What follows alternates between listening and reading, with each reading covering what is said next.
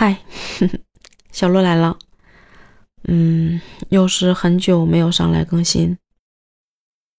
今天这一期其实，在嗯几天前就想录，而且已经录好了，但是当时因为设备的原因，声音质量不是很好，所以就没有上传。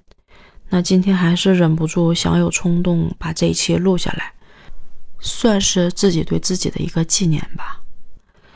起因是因为看了一期李雪琴的视频，里面分成了好几段但是我记忆最深刻的是其中两个片段。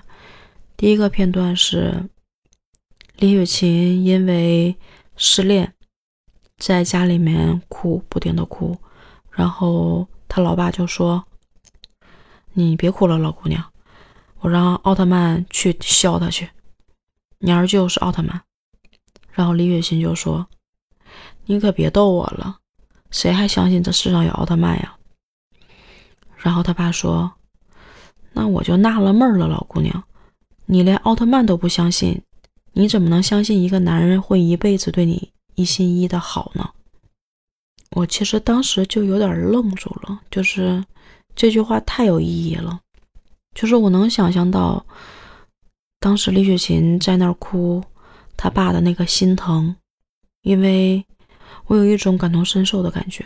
这些年里面，不管是因为上学，还是因为失恋，还是因为生活中碰到的难处，其实我能感觉到那个时候我有多疼，我爸可能就有多疼，甚至甚至比我还疼。其实我妈也有，只不过是就都很难受吧。但是可能我感受到我爸的那种疼，我会更明显一些，因为可能我妈絮絮叨叨、絮絮叨叨，我更多的时候是被她那种絮叨的感觉烦了，所以就去忽略了那种感受。但是都说女儿是爸爸上辈子的情人，所以我就觉得可能爸爸会格外疼爱女儿吧。然后我就想起来。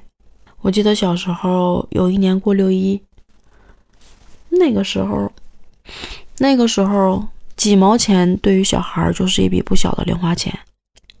然后我爸会上午来看我，因为我爸也当过教师，跟学校的老师比较熟，所以他们也知道就是我是谁家的孩子。上午来看我就会给我几块钱零花钱。中午的时候，我记得我们当时。坐在那个教室门前的操场上，在那儿休息，然后我爸就会过来，我爸蹲在那儿，我躺在我爸怀里，然后我爸就说：“钱花完了吗？嗯，要不要再给你点儿？”就是我会特别，就是那个时候真的是好亲好腻啊，就会躺在我爸怀里说不用。就是你知道，当身边的同学。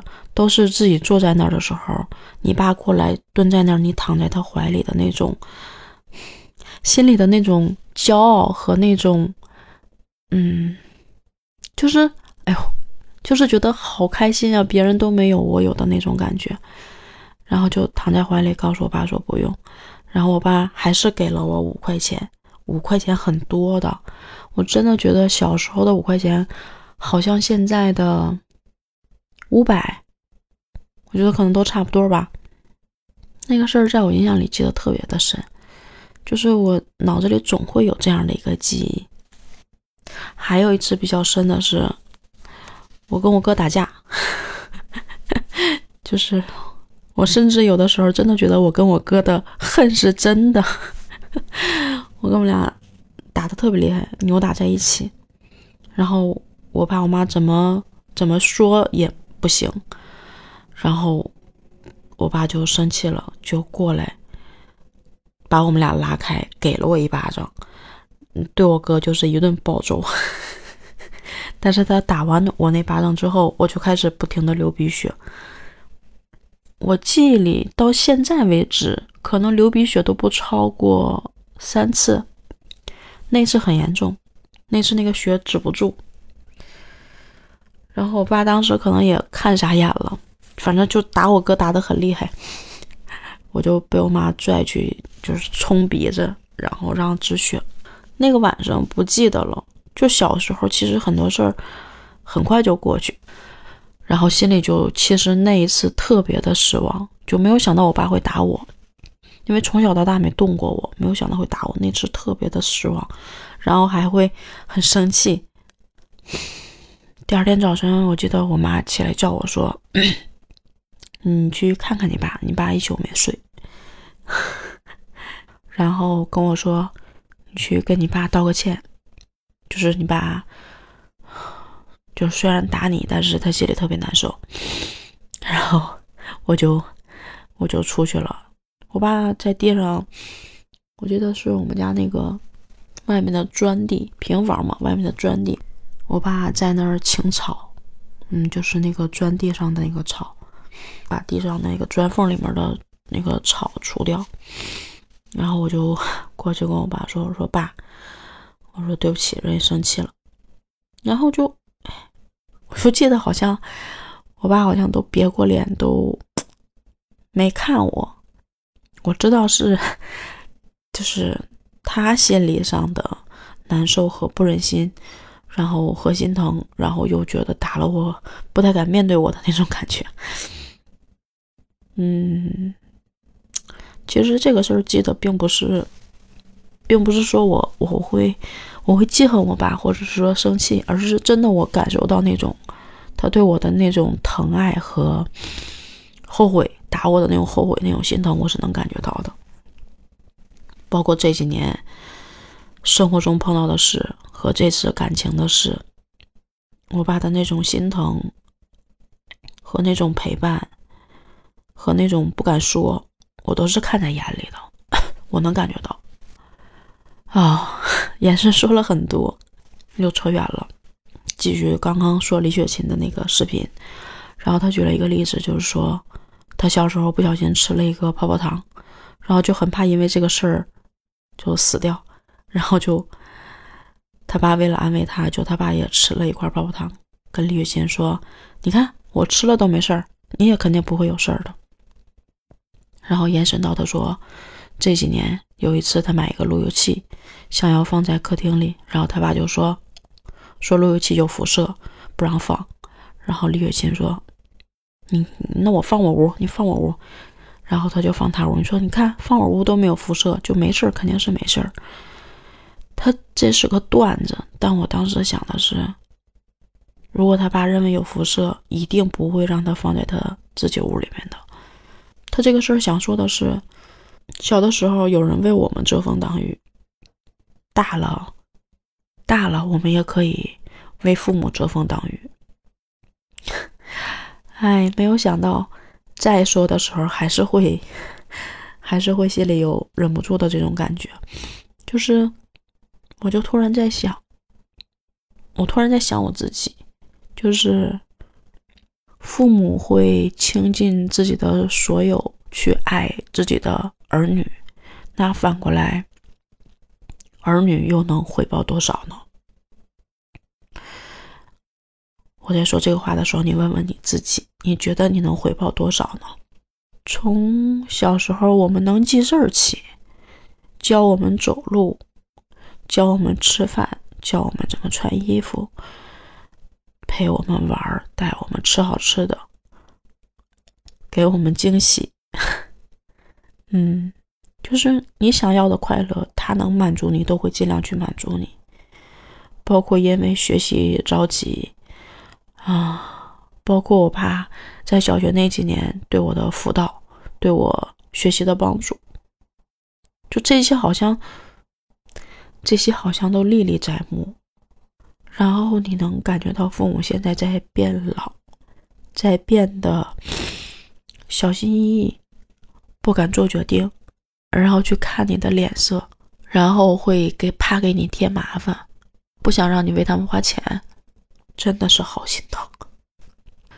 然后就在想，其实从生命延续的角度上来说，一定是父母爱儿女会比儿女爱父母更多一些。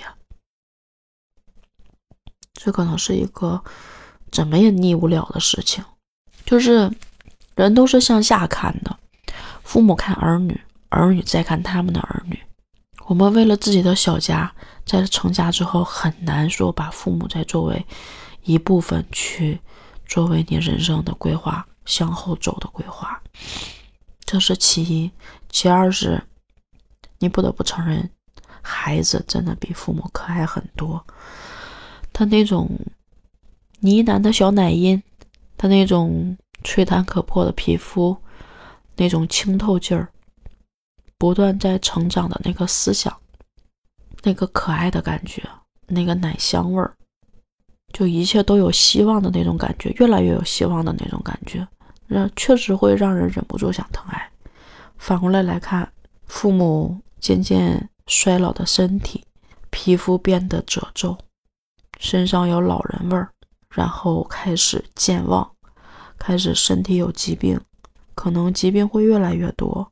然后会唠叨，会容易做错事，就是可能都不会像一个孩子那么可爱，所以我们就更应该去思考，我们要好好去爱他们，去包容他们的唠叨，去小心翼翼的呵护他们，去照顾他们的情绪情感，去陪伴，和他们聊天然后带他们检查身体。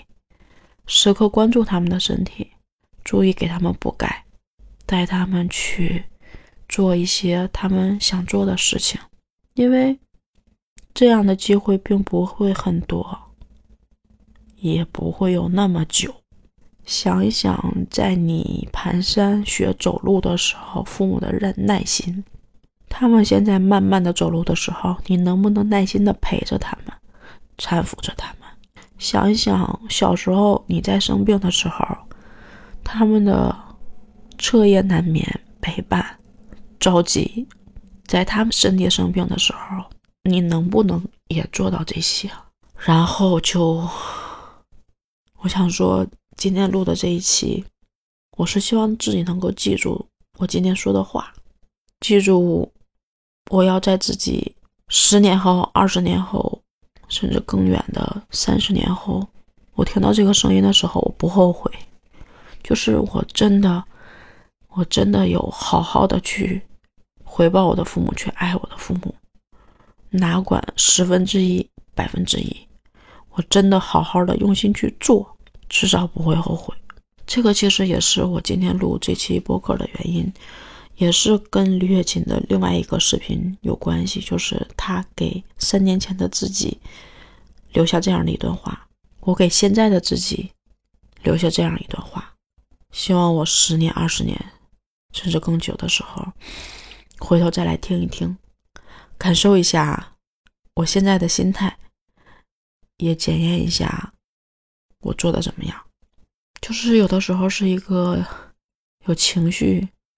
敏感的 人类，就是我也希望听到我这期播客的你，能够去好好想想自己。父母在的时候，我们有来处，别不珍惜，别让自己后悔。嗯，好了，今天想说的就说完了，我们先到这儿，拜拜。